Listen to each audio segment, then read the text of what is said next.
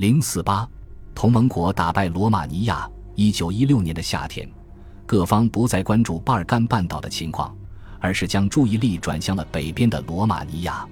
罗马尼亚在战前是奥匈帝国和德国的盟友，不过他拒绝参战。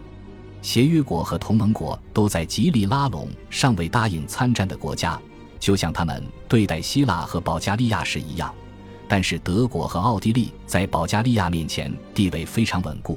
因为他们可以将敌国塞尔维亚的大量领土分给保加利亚。协约国可以向罗马尼亚提供布科维亚和特兰西瓦尼亚的大片领土。不过，比萨拉比亚的情况可能比较复杂，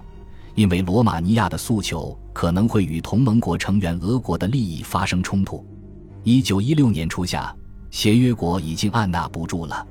眼看着索姆和和加利西亚即将开战，他们从外交上对布加勒斯特施加了极大的压力，最后决定采取有力措施，使罗马尼亚总理布勒蒂亚努下定决心。俄国布鲁西洛夫公式的初步告捷，促使罗马尼亚决定加入协约国。协约国各方都同意由罗马尼亚占领布科维亚和特兰西瓦尼亚以及匈牙利的部分领土。法国敦促盟友同意布加勒斯特所提出的任何条款，并可以对那些行动困难或不利的国家不予理睬。截至一九一六年八月，罗马尼亚军队有一点九九万名军官和八十一点三八万名士兵。其实，罗马尼亚的主要问题在于物资补给，它的现代武器寥寥无几，比如缺少战壕里的迫击炮、飞机或者战地电话。武器装备也很少，而且罗马尼亚的国内资源匮乏，工业生产只能满足每把手枪配备两枚子弹，每天每把步枪只能射击一轮。此外，因为土耳其海峡通道被封锁，使得西方盟国的进口货物必须通过俄国北部或远东港口才能送达，而且由于罗马尼亚和俄国的铁路轨距不同，延误总是不可避免的。同时，罗马尼亚迅速扩充军队数量，导致许多军官训练不足，大部分军官都缺乏战斗经验。这一点和保加利亚军队的情况是不一样的。罗马尼亚拖到最后时刻才签署参战的政治和军事协议，这些不利因素就更加凸显。八月一日后不久，罗马尼亚领导人承诺他们将准备战斗，但一直拖延最后的谈判。结果，罗马尼亚军队直到八月二十七日才开始行动，但彼时布鲁西洛夫攻势已经失去锋芒，罗马尼亚失去了发动进攻的机会。这一结果非常令人懊恼。罗马尼亚的第一军和第二军被派去保卫西部的卡尔巴阡山口，而第三军则在多瑙河和多布罗加设岗守卫。不过，第四军发动了进攻，进入特兰西瓦尼亚地区。于八月三十日占领了布拉索夫，一周后，他们几乎到达了西比乌。但是九月八日，他们前进的步伐受到了阻碍。受阻碍的原因是，敌军在南部采取了一次突击行动。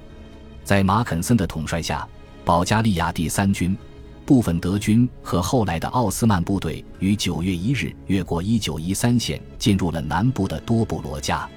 九月六日。他们攻占了图德拉坎堡垒，俘虏敌军二点五万人，缴获枪支一百把。为了阻碍保加利亚军队前进，罗马尼亚第三军在阿弗雷斯库将军的带领下发动了弗拉门达行动，越过多瑙河，并试图与后方敌军交战。行动失败后，马肯森继续向北前进，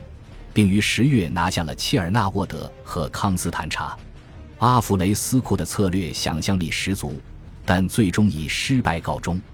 主要是因为他需要从南部前线调集军队，以应对西北部日益增长的威胁。特兰西瓦尼亚地区的德军和奥匈军队由德国上任总参谋长法金汉指挥，其部队由德国的五个新编师和其他两个骑兵师组成。骑兵师和四个新编师聚集在凡尔康山口附近，法金汉已于十一月初在这里部署了兵力。他的部队进入日乌河谷后，面对的只有罗马尼亚一个师的兵力。从十一月三十日至十二月三十日，双方在阿尔杰什河与内杰弗河展开了决战。与此同时，马肯森的部队横渡多瑙河，进入距布加勒斯特约四十英里的瓦拉契亚。十二月六日，双方军队都抵达了罗马尼亚首都布加勒斯特附近。尽管道路泥泞不堪，几乎无路可走，但是罗马尼亚军队还是在奥地利和德国军队的全力追击下，一路向东北撤退。罗马尼亚军队横渡塞雷特河进行撤退。他们在这里和姗姗来迟提供援助的俄国大军会合，而国王和政府人员撤退到了摩尔达维亚的雅西郡。